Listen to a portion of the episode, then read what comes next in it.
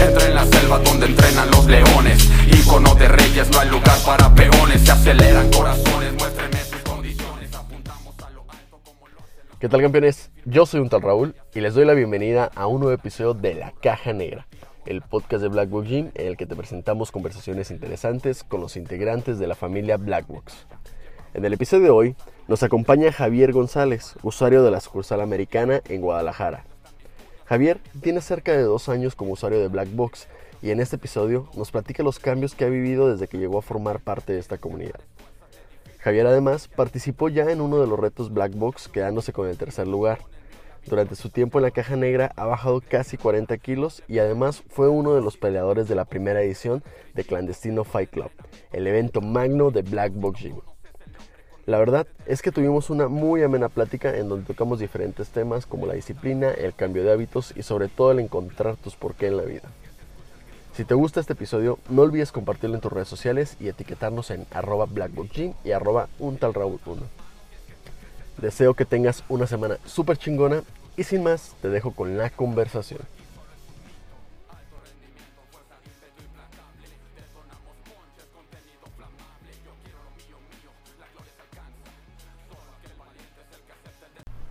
Javi, bienvenido a la Caja Negra, hermano, ¿cómo estás?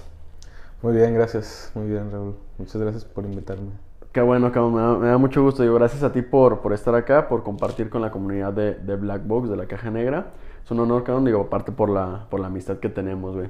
Quisiera comenzar preguntándote, cabrón, ¿qué representa Black Box para ti, güey? La Caja Negra, ¿qué ha representado en tu vida? Pues para mí Black Box llegó hace dos años. Empezamos a, empecé a conocer todo lo que era. Bueno, lo conocía desde hace como tres porque ya era amigo de, de Punta, de Mel, de los coaches, de Giovanni. Y la verdad es que Giovanni fue quien me estuvo insistiendo mucho porque yo tenía pues mucho, un sobrepeso muy cabrón. Llegué a pesar hasta 135 kilos. Entonces, pues me juntaba con ellos y ellos todos eran deportistas Ajá. y todos eh, andaban en chinga en el ejercicio y pues esa presión también por parte de ellos fue la que me llevó a, a experimentar porque nunca había entrado a, o sea, había entrado a gimnasios, había pagado incluso eh, anualidades de, de gimnasios. La Y típica de, a las de dos para meses, obligarte, ¿no? Exacto, pero a los dos meses pues ya no me motivaba por, por el ambiente, por todo, ¿no? Todo el proceso no me gustaba. Y he hecho deporte pues toda mi vida, me ha gustado andar que en la barranca y que el fútbol y muchos otros deportes, pero una vez cada dos Sí, no- veces no- no era cada un hábito No era un tal. hábito, era nada más porque me gustaba hacer deporte, pero pues también eh, mi condición de, del peso y el trabajo y todo, pues no, no me permitía también yo ese espacio, ¿no? Ujú. Entonces llego a Black Box, eh, muy, muy, este, motivado por Giovanni de, vamos a hacer un cambio chido, ¿no? Y yo me puse un objetivo y, y le dije, oye, pues yo quiero llegar a este cierto objetivo en diciembre, que era bajar a 100 kilos, porque yo pesaba 135 kilos. Ujú. Entonces le ¿En dije, qué, ¿En qué fecha entrabas, perdón? ¿En qué entré en enero, febrero. Ok, o sea, era un año lo que tenías tú. Ajá, de- era un año exactamente. Entré en enero, justamente en enero. Ok, Sí, de hecho, eh, me invitaron después de una posada que tuvimos, entonces en enero empecé, como todos, ¿no? El bien motivado. Pero yo le dije a Giovanni, oye, yo, ten- yo, yo quisiera llegar como a este punto, ¿crees que de aquí a diciembre pueda lograrlo? Y ya me dice, pues con que te pongas a que no faltes ningún día, vas a lograrlo. Dije, bueno, y empecé poco a poco y la verdad es que en la primera semana fue donde yo me di cuenta que quería estar ahí porque llegué a un grupo donde no había quien era más o menos boxeador, no había quien era más o menos este, fit o quien era, o sea, había de todo y éramos un equipo que entrenaba a la misma hora y llegábamos todos con el mismo objetivo, que si uno fallaba en algo, pues hasta nos tocó que nos castigaran a todos, ¿no? En tema de, de que éramos una- un, un- grupito y entre todos nos apoyábamos, porque yo me acuerdo que las primeras veces que yo empecé, era así, empezaba haciendo algunas lagartijas o que no podía, y la misma banda me motivaba y me decía, venga, échale, cabrón, y, y eso te motivaba también, entonces yo dije, ah, este, este cotorreo me gusta, me llenó mucho, Y de ahí agarré el hilo y me aventé prácticamente ocho meses ya entrenando de, de lleno, ¿no? Bueno, los primeros ocho meses que fue cuando llegó ya el tema del reto Ajá. y después clandestino. Que ahorita entraremos esas, esas dos partes, güey. Pero antes quisiera, quisiera irme un poquitito antes. Dices que tenías tres años de, de saber de la existencia de Black Box, Sí. eh, pero tienes dos asistiendo. ¿Qué cambió o, o cuál fue el punto en el que dijiste, sabes qué? Ahora sí ya voy a ir, porque te, te estuvieron chingando de- durante todo, desde que, desde que se conocían, pues y sabían que trabajaban ahí. Pero ¿en qué momento o qué pasó por tu mente para decir, ok, ya voy a, a siquiera ir a la prueba, ni siquiera es como que me voy a quedar y, y- y voy a estar todo el año, sino que ya toma la decisión de, ok, voy a intentarlo. ¿Qué- cu- ¿Cuál fue la- la- la- el punto diferenciador? Que a mi familia le encantaba, le, le encanta el box y a mi mamá le encanta el box. Entonces cuando yo le platiqué en una, una vez en diciembre de, de ese año y le dije, no, unos amigos trabajan, ella, ella también fue como parte que, que, el- que le latió la idea de, "Ah, estás loco primero, ¿no? Como todas las mamás, pero yo, eh, ella también le encanta mucho el box, entonces dijo, pues métete, cálale a ver, a ver cómo te va. Entonces dije, va, sí, sí, sí me, me agradó porque fue todo, ¿no? Como que me sentí motivada en ese momento también de, por parte de mi familia, por mía y de mis amigos, que eran los que estaban ahí todo el entorno. Sí, al final de se, se com- ujú. se- ajá, se- se generó como ahí un círculo de, güey, no mames, ya. Ya, ya tienes que hacerlo. ¿Qué fue lo más difícil, güey? Porque como, como dices, alguna, digo, generalmente habías estado acostumbrado a, a ese peso que nos mencionas o antes ya, o sea, o literal era una etapa en la que habías subido de peso mucho. Fue una etapa, fue una etapa porque fue una etapa donde empecé a trabajar, eh, ya viajaba mucho por el país, entonces pues eso de los traslados y pues llegas a comer a donde sea y luego viáticos, pues llegabas y comías también como rey y eso fue lo que mm, fue un lapso de dos años en los que subí al menos 25, 30 kilos. Y Yo sí había estado así lleno, gordito, pues bien, pero, Pero nunca ese pero nunca así a ese, a ese grado. Entonces, sí en la secundaria, también, pero fue como un año nada más, por la tendencia que traigo de mi familia también, pues, pero siempre había estado como activo y haciendo cosas.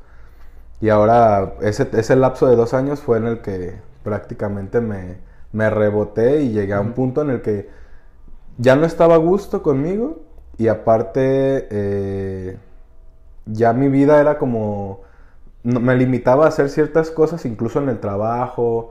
eh, me daba mucha inseguridad por muchas cosas también. O sea, mi chamba es todo el tiempo es pues ventas y toda esta parte, capacitaciones. Entonces, cuando empecé a trabajar ya en Black Box y que empecé a ver los resultados y que también en lo profesional y en todo me estaba dando un giro completamente en, en cómo me sentía y cómo me, me motivaba ya yo solo, fue como que ya el, el, Y hizo el, el match. el completo, match completo, ¿no? De.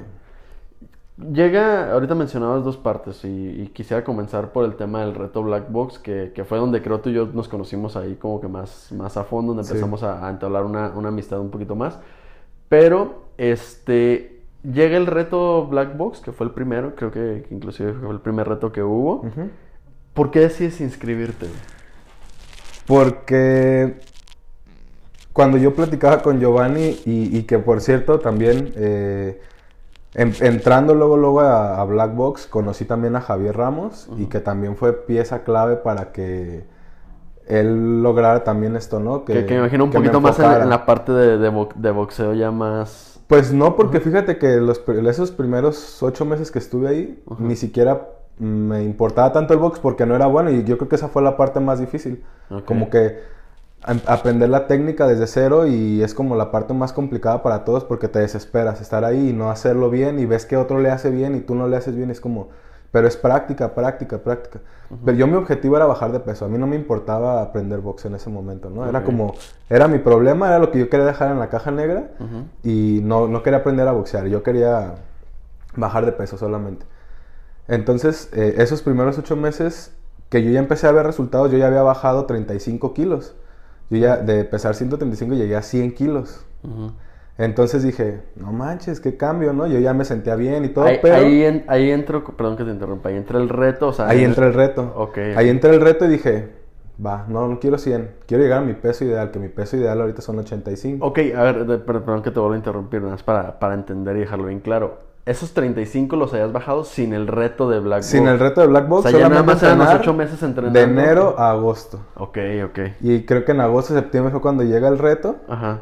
Y, y digo, bueno, pues aquí me voy a... a- ya traigo la- el ritmo de dieta, de entrenamiento y todo. Ya era un hábito ahora Ya sí. era un hábito, entonces dije, pues voy a aprovechar para que bajar hasta donde tengo que bajar, ¿no?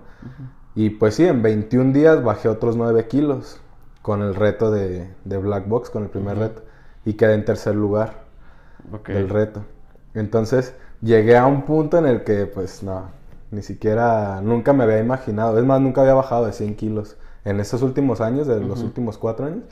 Y pues ahí fue donde ya me, ya traía esa- ese ritmo de entrenamiento, de alimentación, todo.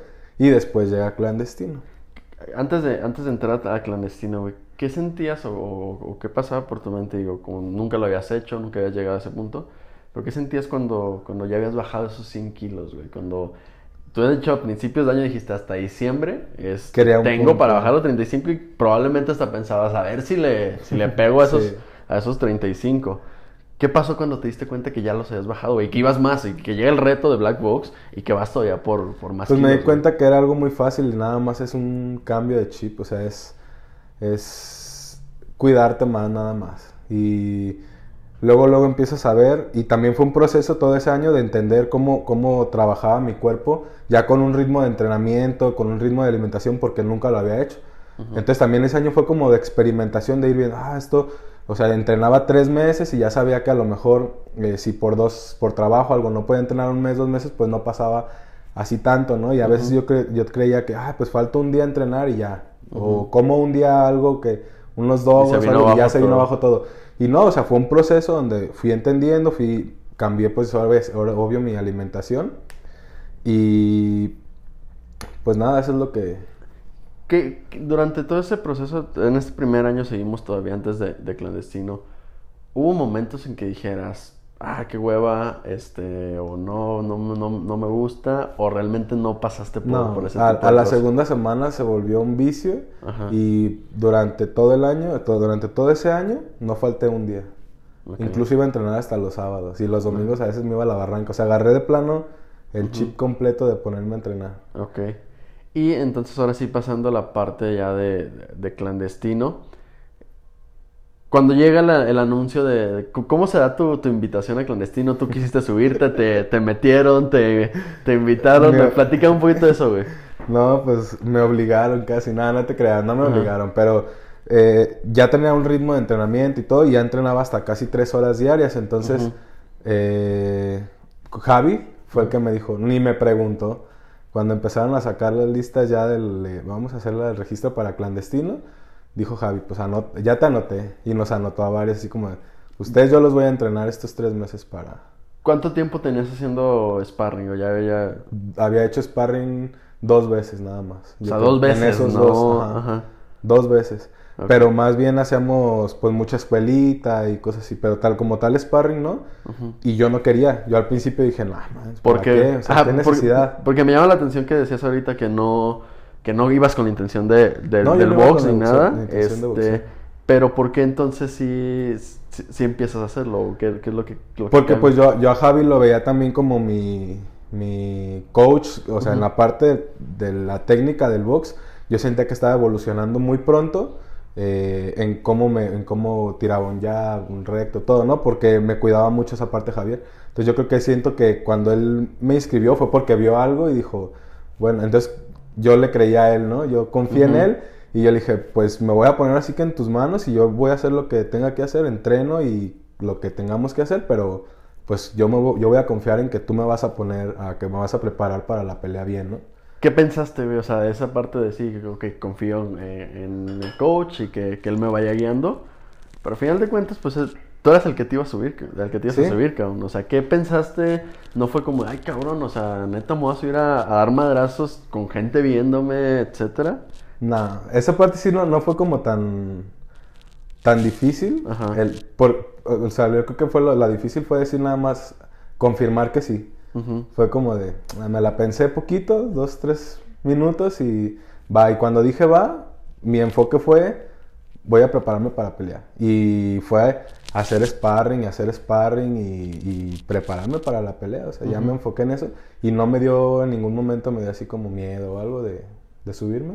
No, la verdad. ¿Qué aprendiste o qué fue diferente en, ese, en esa época de preparación para clandestino? Porque obviamente el entrenamiento ya es diferente. O sea, sigues yendo a las clases de black box y las tomas normal. Pero ya aparte, pues tienes que prepararte para una pelea, güey. Sí. Eh, ¿Cómo fue tu experiencia de esa parte del entrenamiento de, de clandestino? La disciplina y que nunca, nunca terminas de aprender también, ¿no? Como en esa parte, o sea, siempre vas evolucionando y, y llegas a un punto en el que a lo mejor te sientes ya confiado de, ah, ya traigo esta técnica, ¿no? Pero nos pasó algo muy curioso a todos y yo creo que todos los que entrenamos con Javi eh, fue lo mismo. Eh, una semana antes de subirnos a pelear, nos tocó hacer sparring con Javi. Así como de, ahora sí, su, su examen Su final. examen. Ok, su cinta- para la cinta negra, ¿no? sí. Examen final, sparring con Javi. No, pues yo ya me sentía... Dijiste, no, Aguanto 12 rounds. y- o sea, yo ya me sentía bueno, ¿no? Y me subo. No, me puso una... Digo, nu- nunca me lastimó, pero no le hice yo nada. Y él me trajo como trapo todo el, todo el, todo el ring, ¿no? Todo, en todo el ring. Entonces me bajo del, del sparring con él y me bajo muy frustrado y enojado conmigo y, y dije, no, no voy a pelear. No Pues traigo, sí, la verdad, no traigo nivel. Pero nunca me di, o sea, nunca lo pensé en ese momento que pues estaba peleando contra un, un boxeador profesional, ¿no? Y yo era, iba a ser mi primer pelea y nunca había peleado. Pero yo como que me, me- me metí en ese chip, dije, no, no, voy, no la voy a armar.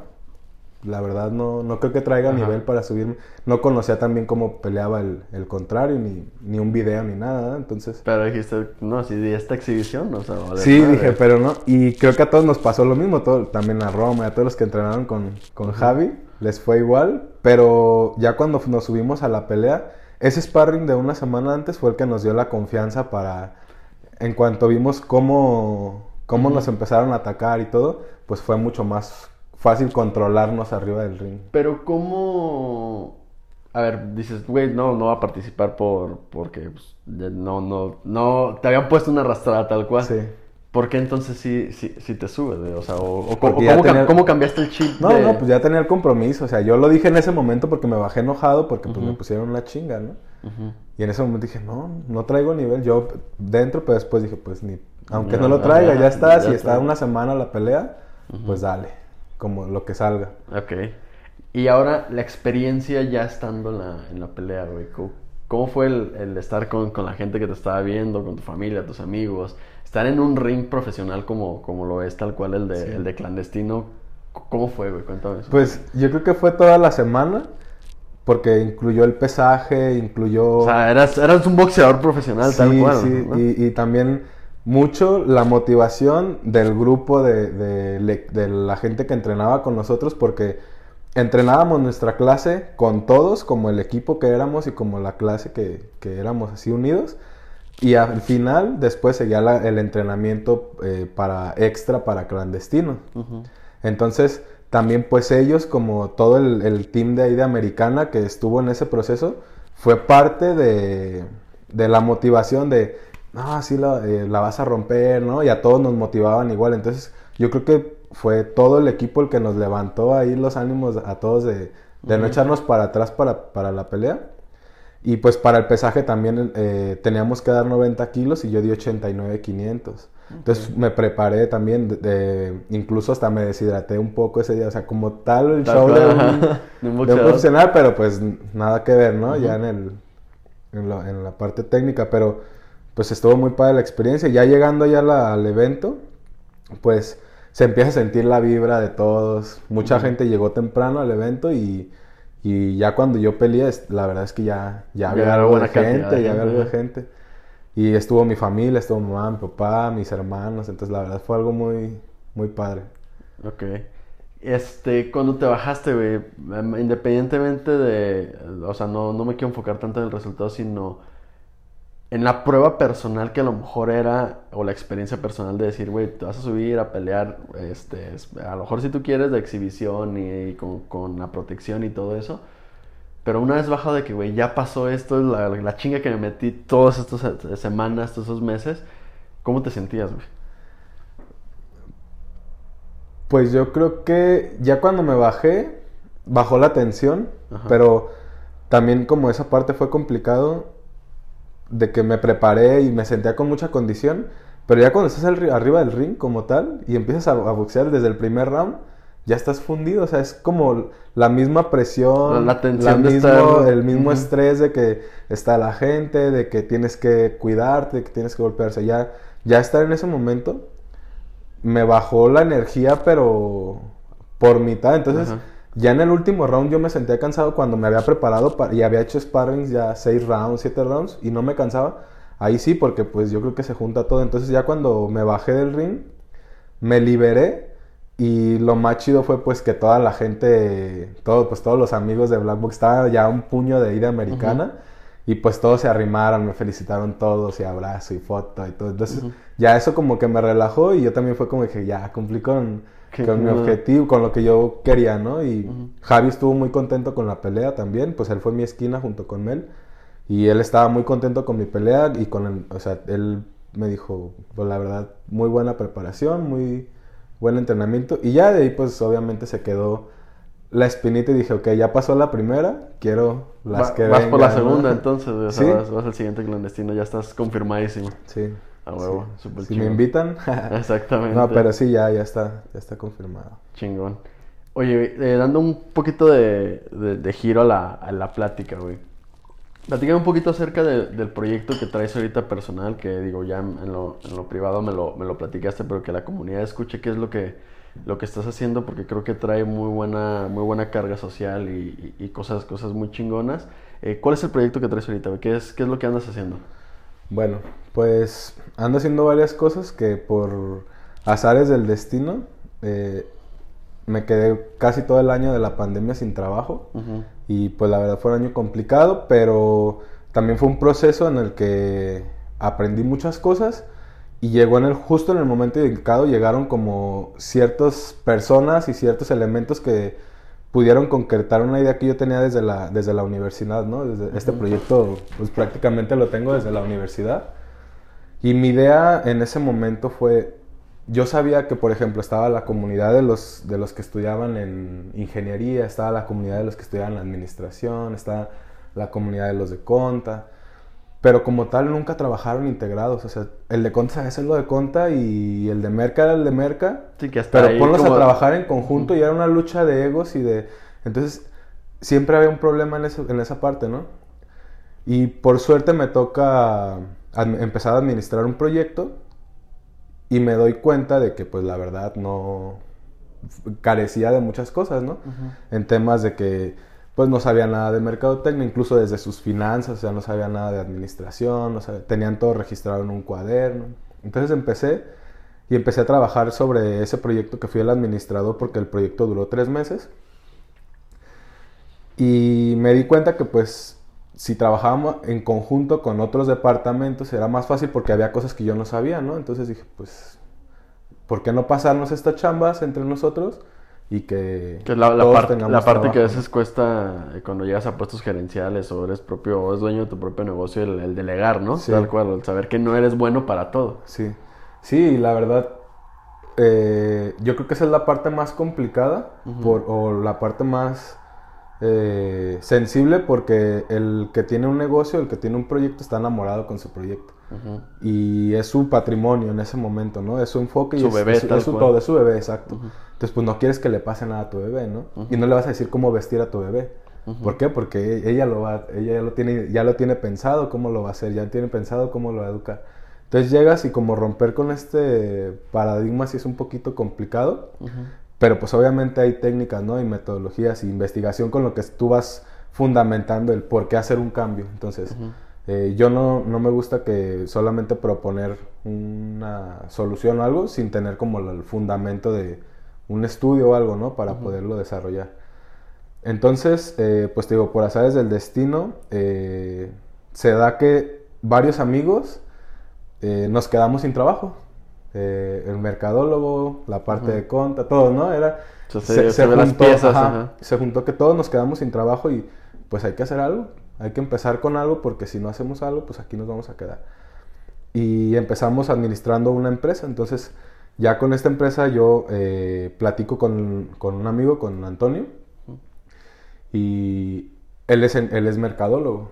Entonces ya le dije, oye, ¿cómo ves? Traigo este proyecto, yo me voy a dedicar a esta parte, pero en la parte de merca, pues la neta yo no le hallo al 100. Entonces, pues, ¿cómo ves si lo conjuntamos y armamos el proyecto?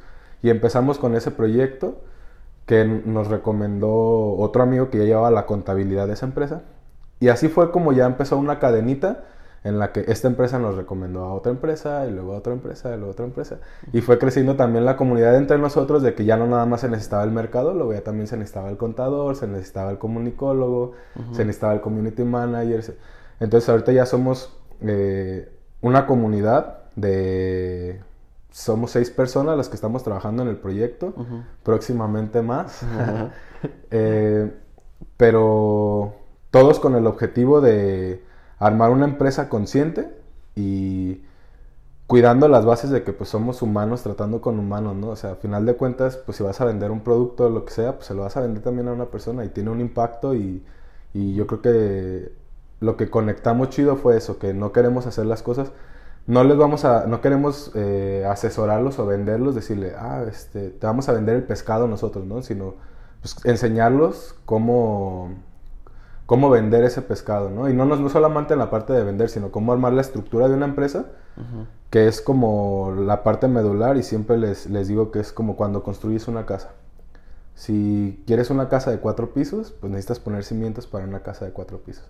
Y normalmente eh, la mayoría de los negocios empezamos como podemos y vamos creciendo a un nivel que ya no controlamos. ¿Por qué? Porque pues no se generó una estructura para iniciarlo, ¿no? O, o a lo mejor ya tienes 10 años operando y vienes operando con la misma... Como, como ya estoy a entender, ¿no? y vas creciendo a, tu, a tus posibilidades y... Entonces este proyecto fue así como, a ver, agarramos los proyectos, los revisamos entre todos y ya platicamos, ah, mira, pues en Merca se puede hacer esto, en administración se puede hacer esto, en Conta se puede hacer esto. Armamos un paquete y ya le decimos al cliente, ah, mira, pues te podemos apoyar en esta parte, con esta... Hacemos como un análisis y una proyección de, de lo que se va a hacer pero mucho, mucho basado también en, en la persona que lo está teniendo, pues como si fuera algo medio holístico también, como, encontrarle un sentido a la empresa y al... Primero que encuentre un sentido a la persona que lo va a administrar, el por qué lo quiere hacer ese proyecto y después la empresa, ¿no? ¿Por qué, por qué está funcionando? ¿Para qué está funcionando? justo eso te iba, eso era la siguiente parte de la que quería pasar. El tema de, del por qué, que, que, era algo que me comentabas cuando me platicabas de todo este, este proyecto.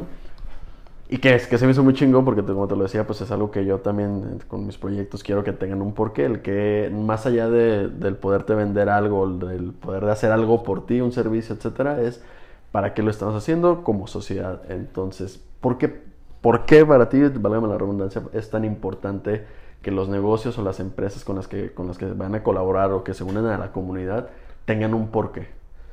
Pues no es el hilo negro, la verdad. O sea, son técnicas y son metodologías que ya están y hay libros escritos de esto y, hay este, comunidades completas que trabajan sobre técnicas para encontrar el sentido, por ejemplo, de, realización de, su vida y trabajar por ello, ¿no? O sea, por ejemplo, creo que hay una comunidad en Japón que, si no me equivoco, es la que tiene la tasa de longevidad más alta y utilizan la técnica del Ikigai. No sé si has escuchado hablar del Ikigai.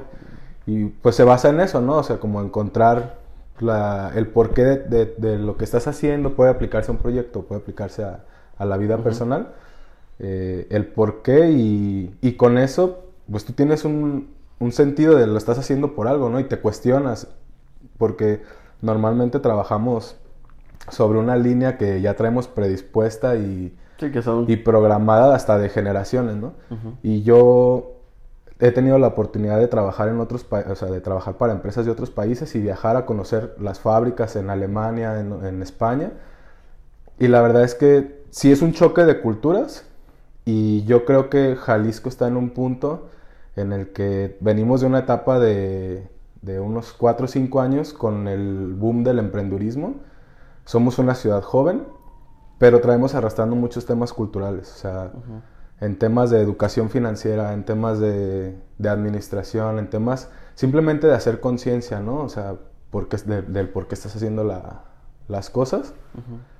Y yo creo que esa es la parte como que se tiene que trabajar más. O sea, como en temas de talento, no, no estamos limitados. Creo que somos de las ciudades que, que tienen mucho potencial.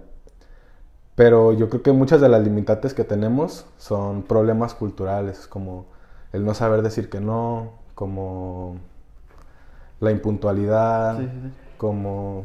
Que, que aquí también parte el, el, el por qué yo me iría, y, y creo que va mucho a la mano con, con, con tu idea, güey, es el, ok, voy a montar un negocio, voy a emprender un, un proyecto, lo, eh, lo que sea. ¿Por qué es el proyecto? Pero antes es más importante saber por qué soy yo, por qué estoy haciendo yo la- las cosas que hago, ¿no? O sea, Exacto. más allá de lo que pueda hacer el proyecto, que pueda hacer para, para estar bien económicamente, para ayudar a la gente, lo que tú me digas que sea tu por qué, pues muchas veces no sabemos ni siquiera nuestro por qué personal, ¿no? Sí. Y yo creo que esa parte, o sea, pues a final de cuentas no lo puedes separar. O sea, no hay forma de que digas, ah, ok, de las 9 a las 2 es el trabajo y de... No, porque todo el día traes todo en la cabeza y eres una persona, ¿no? O sea, y tú traes lo de la familia, traes lo de la pareja, traes lo del negocio y traes lo de que todavía tienes que darte un espacio para ti, ¿no? Y creo que esa es la parte más importante. O sea, que darte un espacio y dedicarte ese tiempo a entenderte por qué, no a entender, sino a, a cuestionarte más bien. El por, qué, por qué actúas así, por qué, por qué lo estás haciendo. ¿Cómo, Me- cómo, cómo lo has logrado tú, güey? ¿Cómo lo...? Porque me queda claro que esta es una proyección, por decirlo así, o este proyecto debe ser una proyección de, de, lo, que tú es- de lo que tú eres o lo que tú estás descubriendo como persona, güey. ¿Cómo, Sí. cómo, cómo has llegado a ese punto? Pues porque me ha tocado estar en los dos polos en, en varias situaciones de mi vida. O sea, por ejemplo, estuve estudiando en escuela pública y en escuela privada a la vez en la universidad. Eh, estuve en el CUSEA y en el TEC de Monterrey al mismo tiempo. Entonces, pues imagínate el mundos, contraste. ¿no? El contraste. Y yo venía de abajo y yo decía, oye, pues es que todos estamos como... Traemos la idea, el, el problema es cómo estamos agarrando esa información, ¿no? Y qué tipo de información nos están con- compartiendo.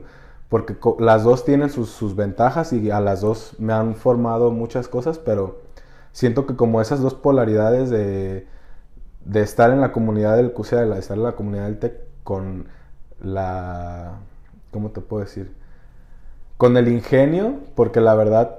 eh, Sí, pues es tal cual el... el- el, eh, es, ahora sí que es tema de sociedad. Entre menos... Menos recursos tengas o menos facilidades tengas para hacer las cosas, pues es donde sale ese creo- ingenio para, para ver cómo lo haces, ¿no? Ajá, y, y es eso, entonces eh, yo, yo le, le voy mucho a, y para mí CUSEA es como una de las piezas más importantes en mi vida, porque ahí fue donde me desarrolló en esa parte, ya que pues sí te das cuenta que estás limitado en oportunidades contra quien a lo mejor tiene el poder adquisitivo para entrar a una universidad eh, privada, y yo, yo entré por medio de una beca, entonces tampoco fue como que yo tuviera para pagarlo. Pero fue, fue difícil adaptarme a, a esa parte, ¿no? Porque yo traía otro chip y ya, ya tenía cuatro o cinco semestres acá con un chip completamente diferente.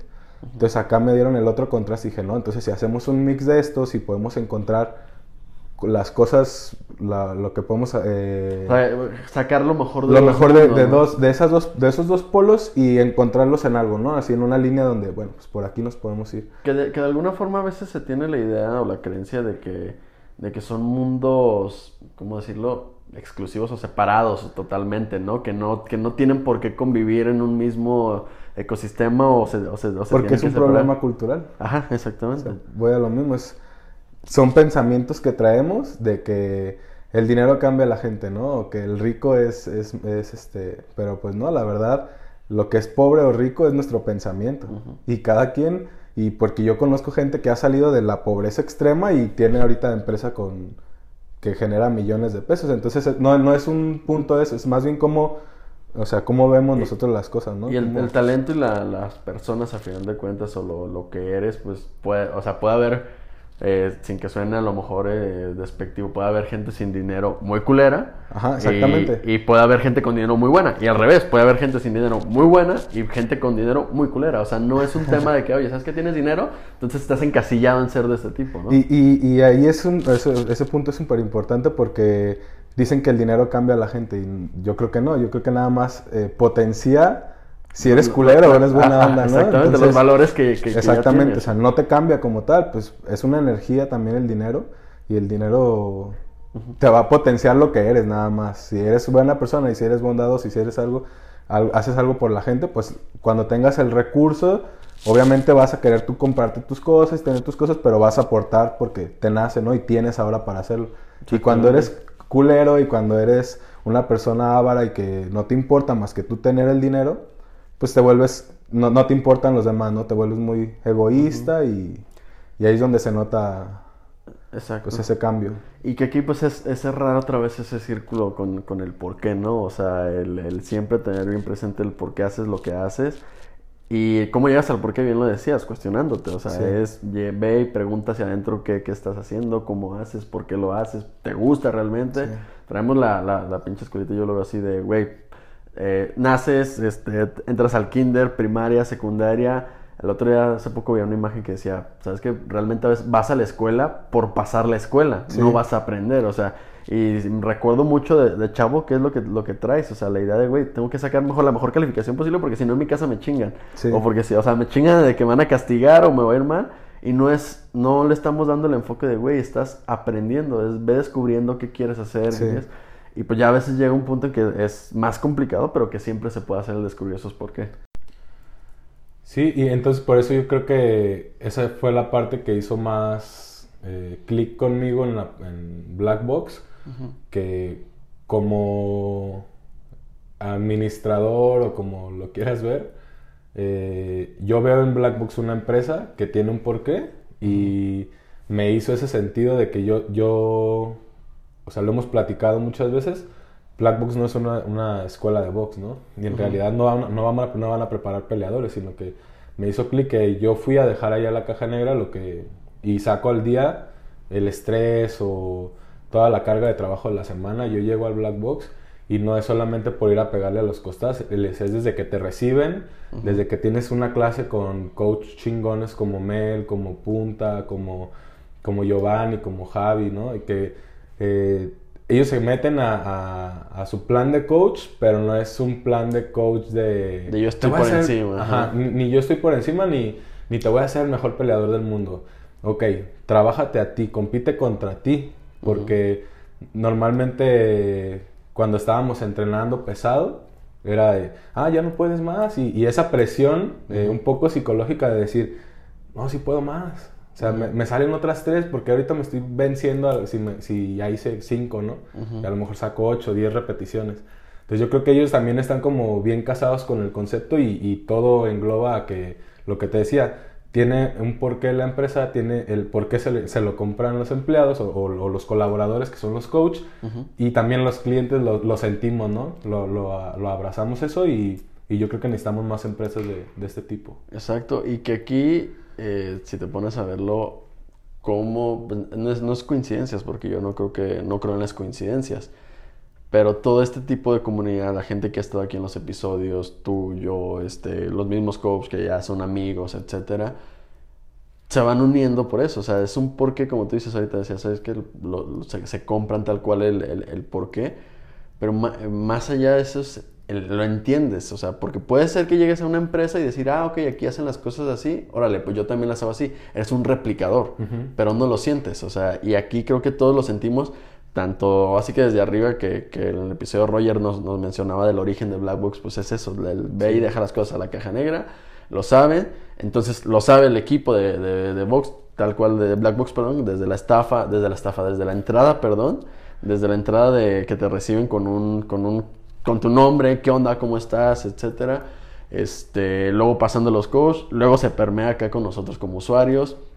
Se va haciendo un círculo y se va haciendo relaciones tanto de amistad como de trabajo, como, como, como y, más allá. y- y ya es una comunidad eh, súper chida que también hemos hecho o hemos tenido muchas experiencias por fuera de, de lo que son las instalaciones de Black Box. Ya Hemos ido a La Barranca, hemos ido a Chupinaya, hemos ido a varios lugares y ya ahorita me he topado con que puedo ir a entrenar a cualquier gimnasio, o sea, me, me ha tocado ir a entrenar a otros gimnasios, a Andares y en donde sea me encuentro eh, amigos, pues ya, o los coach o, o los mismos gente que está entrenando, de que nos hemos topado en algún otro lado, no solamente porque los de Americana somos el grupito de Americana y los de... Exacto. O sea, más bien cuando se han hecho este tipo de eventos, pues logran integrar. Yo, por ejemplo, conozco a algunos de, de Providencia y la estancia y nunca he ido a entrenar a la estancia ni a Providencia, pero una vez que fuimos a la barranca hicimos amistad y, y eso es como la parte también chido, ¿no? La, la comunidad que se ha generado a través de esto. Exacto, que es este, pues tal cual el, el vibras en otro, en otros ondas y todo eso. Y pues atraes gente en tu, en tu misma oración. Y creo que es algo que, que tiene Black Box, que a final de cuentas, y para cerrar, para pasar a la parte final, lo decías al principio del episodio. Tú ibas por tu objetivo y creo que todos vamos por un objetivo diferente, pero a la vez vamos en equipo. O sea, a pesar de que tú tengas el objetivo del peso, a lo mejor el mío sí es pelear, o a lo mejor el de la otra persona es este. Nada más pasar el rato si tú quieres, o nada más sacar estrés en, en los costales sol- soltando madrazos. Pero a pesar de que son diferentes objetivos, todas las clases y el, el estar en grupo, nos apoyamos y nos llevamos el mismo, independientemente para donde vaya cada quien. O sea, este está, está, está chingón esa parte, ¿no? Sí. Oye, güey, ya pasando ahora a la, a la parte final del, del episodio, ¿cuál es tu ejercicio favorito de Black Box, güey? Eh, llámese boxeo, llámese funcional, ¿cuál es el ejercicio que, que más te gusta, güey? El que más me gusta, mm, pues sí, hay varios que disfruto cuando, cuando me ponen. Cuando pego en el gobernador, cuando gobernador. tenemos que trabajar en golpes de poder, como que es donde... Donde sacas más. Ajá. ¿Por qué te gusta, güey? ¿Por qué te gusta más? Porque tiene mucho que ver la técnica, porque si no pegas bien te puedes lesionar y porque pegas un golpe muy fuerte, ¿no? Ahí tienes que sacar un golpe con, con todas tus fuerzas. Muchas veces, no, no siempre, pero es como un, un ejercicio que, que hago hasta como de terapia, yo creo. Ajá, ese es el que, el que te que gusta. me gusta. Y el, que, el no, el que no te gusta, güey. el que no me gusta, Ajá, o el que menos, el que más hueva te da, que dices, güey, este es el como de, ay, cabrón, tengo que hacer, ahora, ahora nos pusieron a hacer esto. Mm, las planchas, yo creo. ¿Las como planchas? que lo hueva. Ni los burpees me dan hueva, pero las, Ajá. las planchas sí. ¿Por me qué, güey? ¿Por qué las planchas sí te dan, güey? No sé, siento que es el que más me exige como en la posición y todo. Ajá. Y a lo mejor ahí traigo yo un tema de un chip de que nada más aguanto un minuto o poquito más. Entonces es como trabajar esa parte, ¿no? Y- Como que no ha sido más allá de decir, Ajá, te puedes aventar porque no dos. me- ajá. ajá, exactamente. Entonces creo que ese es como el, el más complicado. Pero No. nada, todos, todos me gustan mucho, la verdad. Ok. ¿Y tu combinación favorita de Black Box, güey? La combinación que más te guste hacer. Eh, la Black Box 3. Black Box 3. ¿Por qué, güey? ¿Por qué te gusta? Primero, ¿cu- ¿cómo va la Black Box 3? Pues jab recto, volado recto, ¿no? No, esa es la 2. No, ya me Y- recto, volado recto, ¿no? Ajá, La la- tres, recto, exactamente, volado la 3. Porque esa, siento que, por ejemplo, en un contraataque Ujú. puede funcionar muchísimo. ¿no? Y nunca vas a hacer una combinación, a lo mejor en una pelea, pero siento que esos son tres golpes que, Que van fuertes aparte, que van fuertes, aparte, exactamente. O sea, que ya hiciste una preparación y luego inicias con un recto, que es como el, un golpe muy, muy fuerte. Luego volado, que es otro a matar. Y luego otro recto. Sí, ¿no? Entonces, como. recto. esa es mucha potencia también ahí, yo siento. Ok. Oye, güey, por último, si la vida de Javier González tuviera una dedicatoria, ¿para quién sería, güey? Hasta ahora. Para mi familia.